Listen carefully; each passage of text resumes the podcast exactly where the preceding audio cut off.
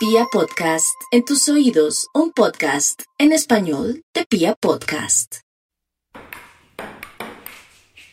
Para disfrutar plenamente este capítulo, les recomendamos escucharlo con audífonos.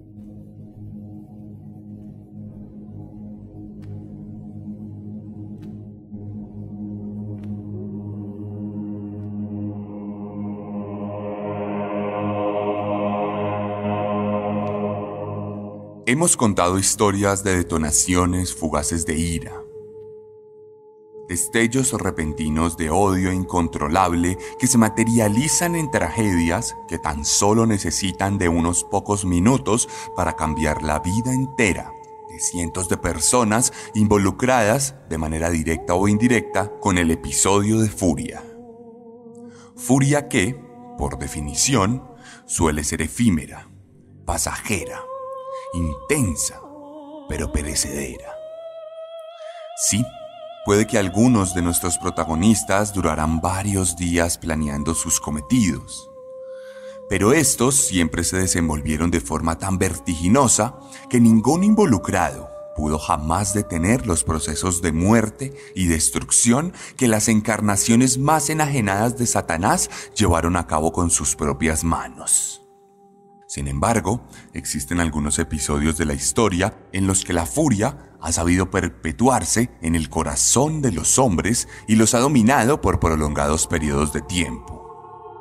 Hablamos de escenarios repugnantes en los que la razón fue consumida por los prejuicios, la esperanza se extinguió entre las fauces oscuras del odio y la empatía se volvió sinónimo de debilidad.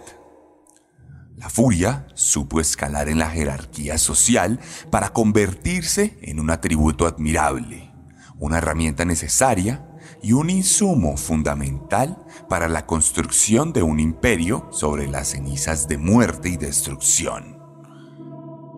La furia como ley. La furia como respuesta. La furia porcionada en pequeñas grandes dosis de maldad.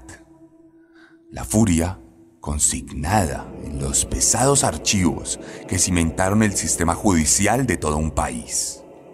La furia hecha burocracia. El odio convertido en el pan de cada día. La sangre como el agua. La carne como el pan. La vida como una sinfonía imposible de escuchar sin quebrantar las almas de los incautos que se entregaron a los discursos demenciales y a los gerentes de la muerte, diseminados en más de 20 campos de concentración de toda Europa. ¿Un día de furia? No. ¿Un mes de furia? Poco. ¿Un año de furia? Mucho más que eso. Una vida de furia. Una nación de furia. Una eternidad.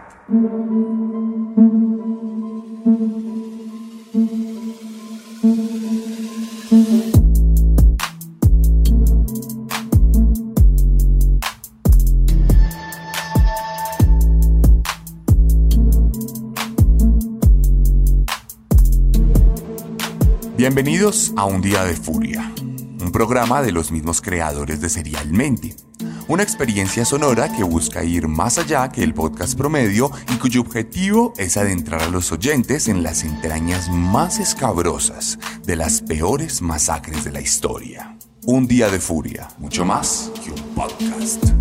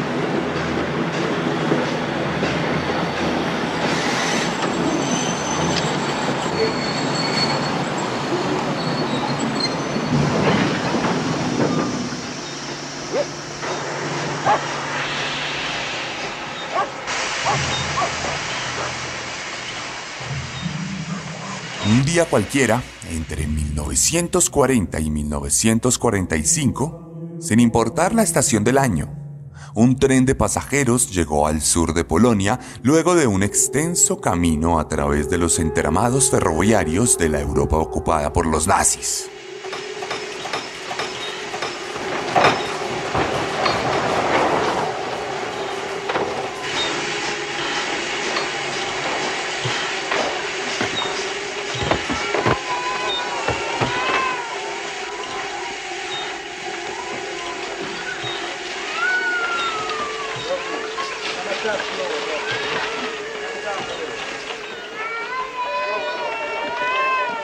Al de uno de las decenas de vagones, un cargamento muy especial.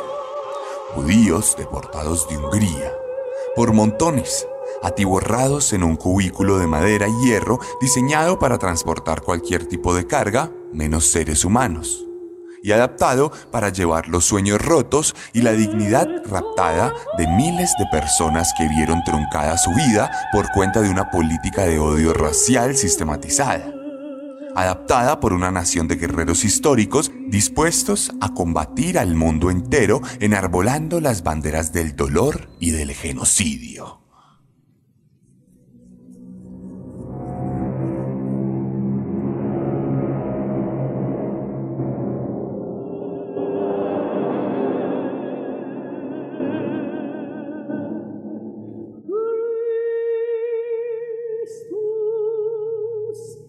Cada uno de los vagones había cientos de ancianos, jóvenes y niños que habían sido debilitados por meses de vida miserable en guetos enrejados u otros campos de trabajo que también contaminaban el suelo europeo con sus dinámicas vomitivas e inexcusables.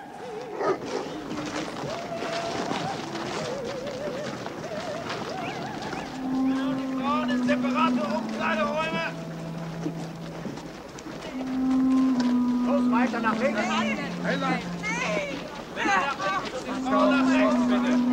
Folgen Sie den anderen. Nee, laat mij toch. Waar gaat zij naartoe? Ja, wat wilt u toch van mij?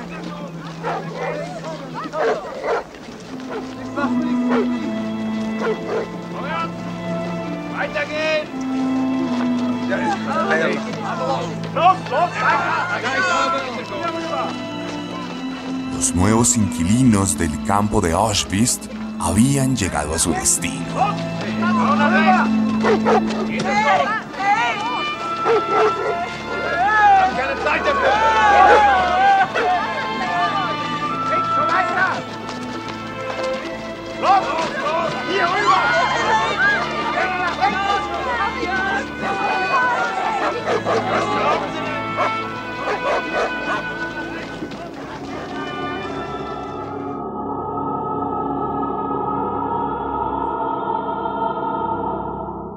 Embargo, no todos los que se habían subido al tren lograron bajar del mismo. En el piso de madera podrida yacían algunos pocos cadáveres de personas que habían sucumbido ante la deshidratación o ante alguna enfermedad maltratada que devino en un desmayo. Durante los recorridos implacables, los caídos fueron pisoteados por los sobrevivientes que no eran conscientes de que a sus pies se extinguía la vida de algunos compañeros de suplicio. Pronto, los huesos debilitados se dieron al peso de los demás prisioneros y se rompieron para atravesar los órganos vitales en el tórax de los más débiles, volviéndolos una papilla tumefacta y sin vida.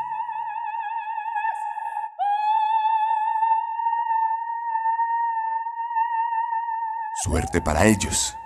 Su muerte prematura les evitó convertirse en testigos de la mayor vergüenza de la historia en toda la humanidad.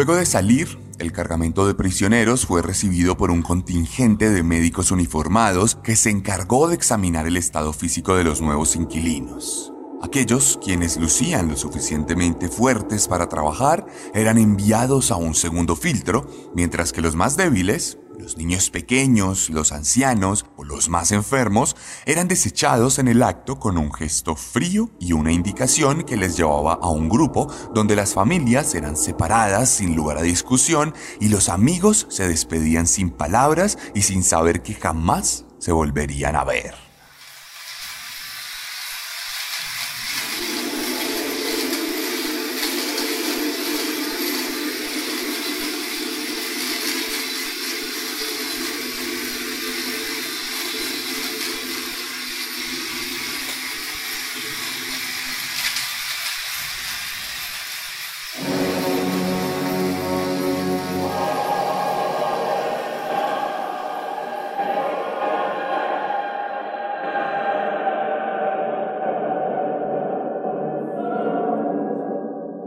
Los que habían superado el examen físico eran registrados en unos libros viejos que guardaban en sus hojas el último vestigio de humanidad de cientos de miles de otros prisioneros que habían corrido con la mala suerte de ser diferentes. Luego eran obligados a desnudarse. Sus ropas iban a una montonera donde sin distinción se enviaban las maletas, los zapatos y cualquier objeto de posible valor. Se les entregaba entonces un uniforme de rayas azules y blancas que constituiría su única vestimenta durante el resto de sus días. Y finalmente se les rapaba por completo la cabeza, sin importar si se trataba de hombres y mujeres. Pronto, la masa heterogénea que había llegado en los trenes era convertida en un puñado de entes deshumanizados que pocas horas después serían también despojados de su nombre y que recibirían un número tatuado en el antebrazo como único signo de identificación. Adentro les deparaba una vida de torturas, días interminables de trabajos forzados que podían variar en su enfoque según las habilidades del preso. Algunos se dedicaban a cavar las zanjas para abrirle camino a las aguas putrefactas de las letrinas. Otros se dedicarían a laburar en horarios extendidos para empresas reconocidas de la industria alemana, algunas de las cuales perduran hasta hoy en día sin ningún tipo de repudio social o reminiscencia de su propia falta de humanidad. También había los que estaban forzados a trabajar en minas con una tasa de mortalidad y de enfermedad incontrolable. Se les comenzaría a entrenar para obedecer sin hesitación estaban obligados a responder a un saludo o a una orden con un golpe de gorra, mediante el cual se quitaban la cachucha de tela con un estilo particular que tenían que aprenderse para evitar golpizas desaforadas. Los que tenían mayor suerte recibían trabajo mucho menos desgastantes. Eran confinados a la cocina, donde se limitaban a preparar algunas papas viejas y a cortar un pan insípido para darle la ración diaria a los demás prisioneros del campo mientras que los más talentosos para las artes solían ser llevados a lugares muy especiales donde con suerte y en muy pocas ocasiones resultaban produciendo obras artísticas que por lo general eran robadas por los guardias del lugar.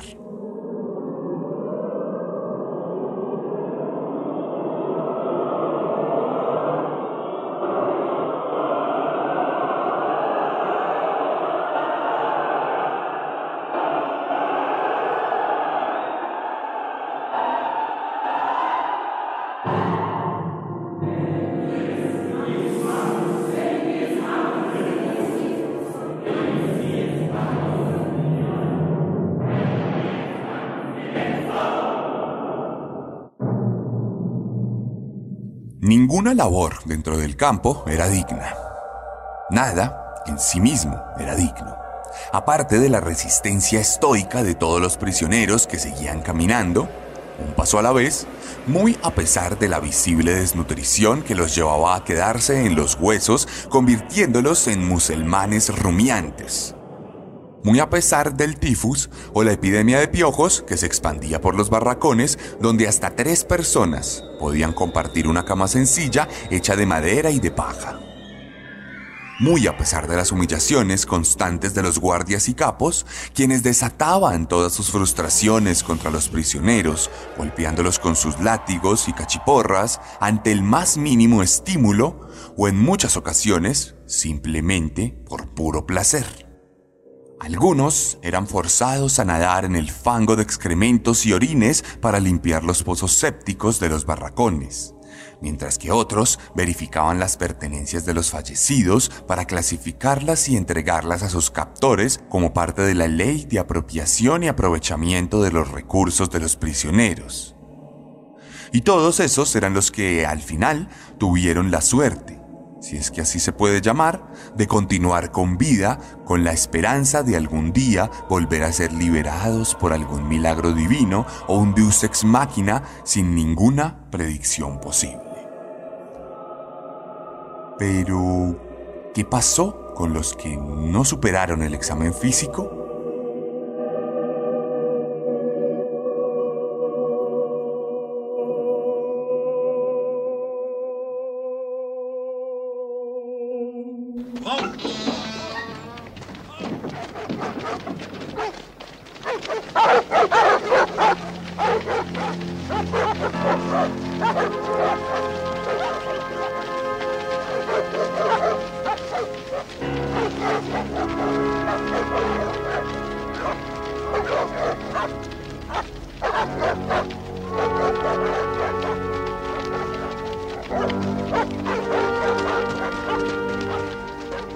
Los que no eran seleccionados eran obligados a formarse en un pelotón en el que era evidente que la característica común entre los participantes era la incapacidad para desarrollar algún tipo de trabajo físico por periodos prolongados de tiempo.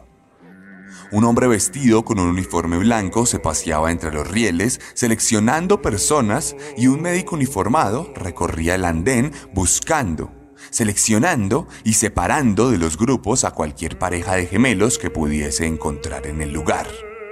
Les ofrecía golosinas, se portaba extremadamente cordial con los niños y luego ordenaba a sus subalternos que les separasen de sus padres sin formar mucha algarabía o sin levantar sospechas de ninguno de los presentes.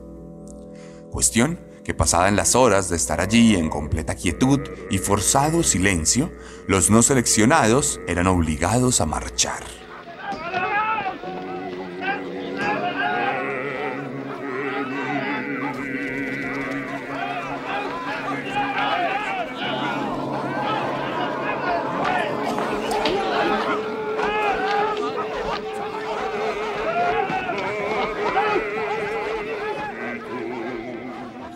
Entonces, los prisioneros eran obligados a caminar por los alrededores del gigantesco campo, viendo desde la baranda lo que los despojos en pijama de rayas hacían en su cotidianidad represiva. Su paso era dictaminado por los golpes de los fusiles de sus captores y los insultos constantes de los capos. Otros prisioneros que tenían como tarea el control y subyugación de los demás reos de su propia estirpe, constituyéndose así como los más ruines de los presentes, dada su naturaleza traicionera y acomodada. Los capos solían ser criminales antes de la guerra, por lo que la maldad era algo que disfrutaban y a lo que estaban habituados. Los marchantes pudieron ver entonces cómo el campo estaba dividido en subcampos con objetivos distintos, cómo había alambradas que separaban a los hombres de las mujeres y cómo había un pequeño campo para algunos niños. Prisión que no estaba casualmente muy cerca al departamento médico del campo allá donde también había retornado el misterioso médico interesado en los gemelos y desde donde se podían escuchar gritos de dolor tremendo y lamentos interminables que distaban mucho de ser producidos por enfermedades y más bien parecían venir de personas que eran torturadas de distintas maneras. Al lado del edificio, una morgue al aire libre en la que se podían apreciar cadáveres a los que se les había practicado operaciones quirúrgicas sin mucho rigor, a los que les habían expuesto a muy bajas temperaturas o a los que les habían hecho procedimientos innecesarios de amputación. De cualquier manera, la marcha continuó y pronto se alejó del sector central del campo. Los murmullos no se hicieron esperar los rumores eran cada vez más fuertes. Se decía que en aquel campo se llevaban a cabo prácticas de exterminio sistemático. Y aunque día a día dichos rumores llegaban gracias a la resistencia polaca y a algunos prisioneros que lograban filtrar información delicada con distintos métodos, la verdad es que todo siguió trabajando con normalidad.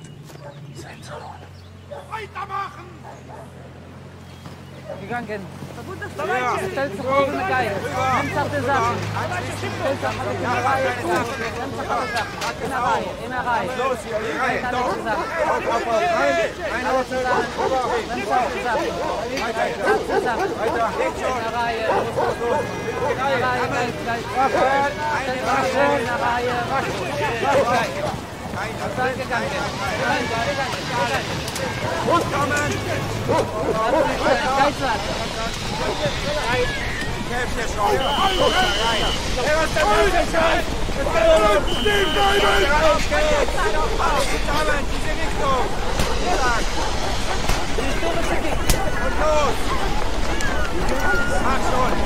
Uitmaken, uitmaken, uitmaken.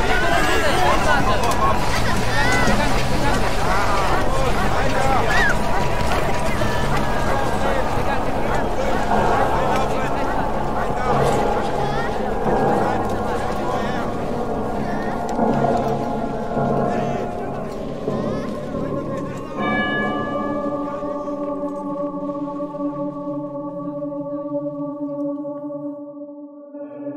De unos minutos, los prisioneros se encontraban a las afueras de uno de lo que algunos letreros decían que era un pabellón de limpieza y desinfección, destinado a que el grupo recibiera su primer baño en el campo. Ahí, en ese momento, un grupo de hombres jóvenes, portantes de la estrella de David Amarilla, se presentaron en el lugar y se quitaron sus gorras con diligencia. Eran conocidos como el Sonderkommando, y su labor era, tal vez, mucho más descorazonadora que la de aquellos que literalmente se revolvían entre la mierda.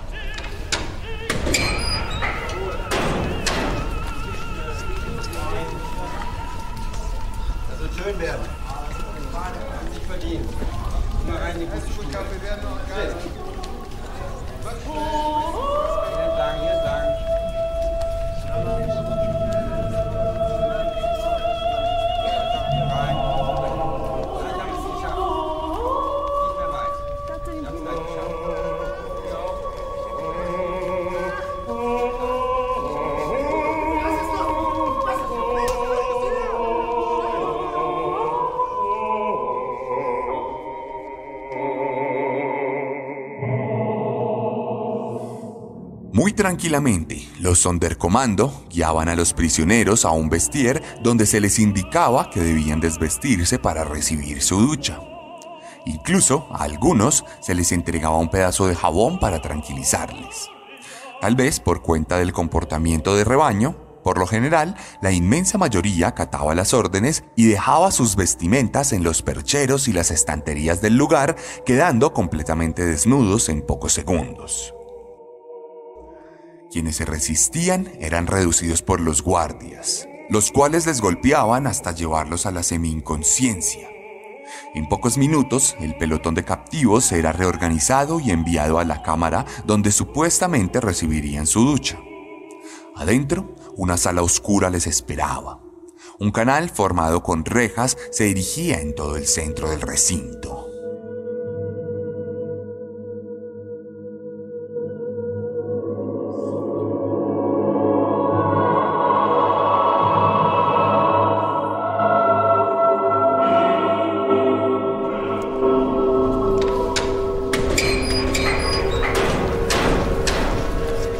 Techo, una escotilla se abría irrumpiendo el silencio y la oscuridad de la sala. Por el canal de rejas comenzaba a descender un pesticida a base de cianuro que se mezclaba con la humedad producida por los cuerpos para generar una reacción química que causaba una asfixia progresiva en las víctimas, interviniendo con la respiración celular y causándoles una agonía prolongada.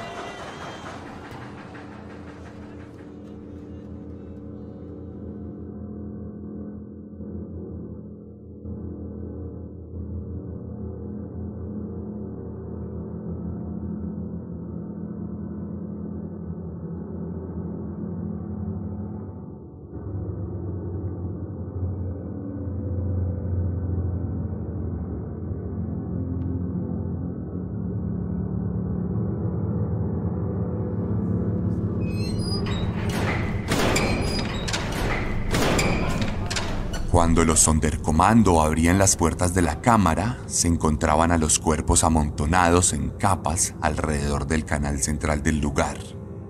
Abajo, los niños y los más ancianos, tumefactos, pisoteados por los más fuertes, asfixiados, no solo por el gas venenoso, sino por el peso de sus compañeros de muerte.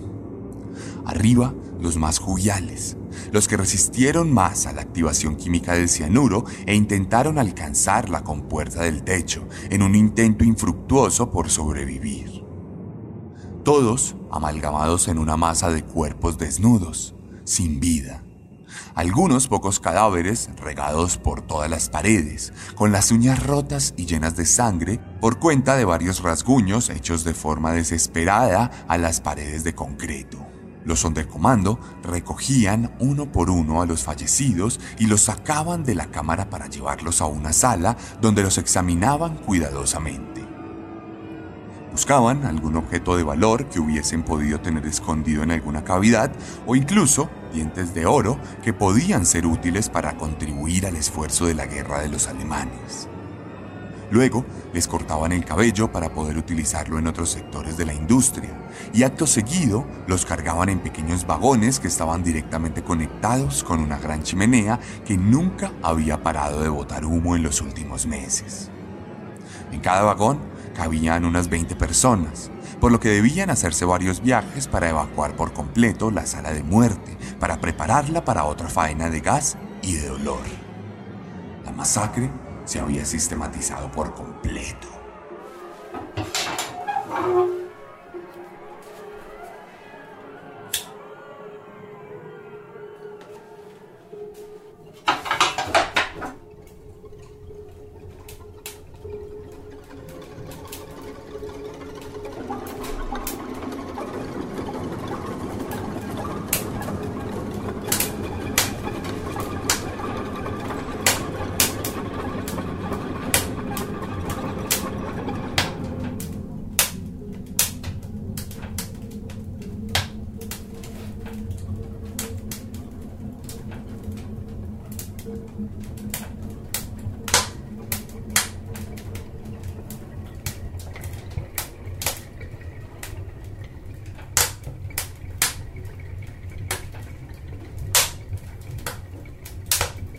Al final del día, los cuerpos terminaban siendo incinerados en un horno gigantesco cuyas llamas parecían flamear por toda la eternidad.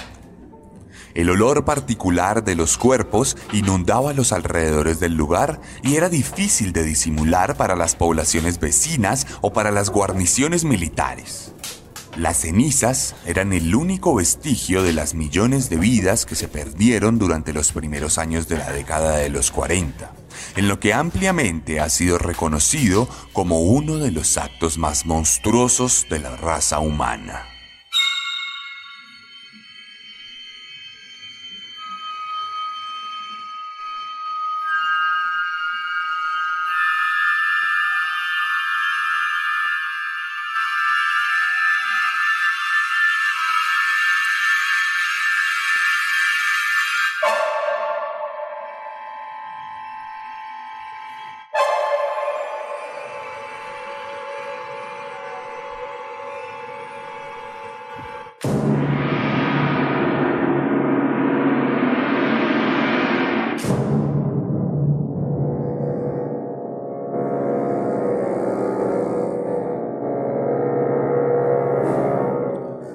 Durante los casi cinco años que duró Auschwitz, más de un millón de personas perdieron la vida, la mayoría en una de las cámaras de gas que la dirigencia alemana había dispuesto para el exterminio. La solución final se cobró la vida de más de 6 millones de personas en los campos y guetos de toda Europa. Y la furia se volvió la reina del viejo continente, en una escalada estremecedora que jamás se hubiera imaginado. Un hito que golpeó nuestra cultura y nuestra ética al punto de que hoy, 80 años después, todavía se sigue hablando del tema con una vigencia apabullante. Nunca antes, en toda la historia de la humanidad, el odio y la muerte se lograron organizar de una manera tan frívola y efectiva como para provocar una burocracia de la muerte. Al día de hoy, las paredes de Auschwitz todavía siguen en pie como un recordatorio de lo que fue y de lo que nunca jamás debería volver a ser. Sin embargo, la furia es como la energía y se sabe transformar de manera constante, aprovechándose de nuestro desconocimiento, infundando miedos y provocando nuestras peores reacciones.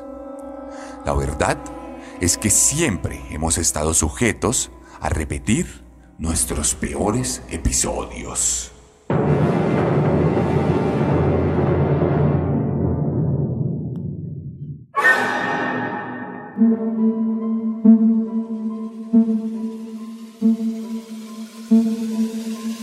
Esta fue la séptima entrega de la segunda temporada de Un Día de Furia, una propuesta narrativa y auditiva de Pia Podcast y su servidor, Sebastián Camelo. Si les gustó este podcast, lo primero que pueden hacer y que nos pueden ayudar de la mejor manera es compartiéndolo, recomendándolo a sus amigos, a sus familiares. Si están en YouTube, dándole like y comentando la publicación. Y si están en las otras plataformas, simplemente siguiéndonos y activando la campana de notificaciones para que estén al tanto de cada uno de nuestros programas. Si les produjo fascinación esta historia, recuerden que nuestro otro podcast, Serialmente, dedicamos toda la segunda temporada a acontecimientos y asesinos de la Segunda Guerra Mundial. Si les gustó mi forma de narrar, estoy seguro que les va a gustar mi forma de escribir. Para ustedes tengo siempre a disposición los libros Carne, Descenso y Letargo, así como los dos volúmenes del cómic Herederos de Caín, la primera saga de asesinos seriales en la historia del cómic en Colombia.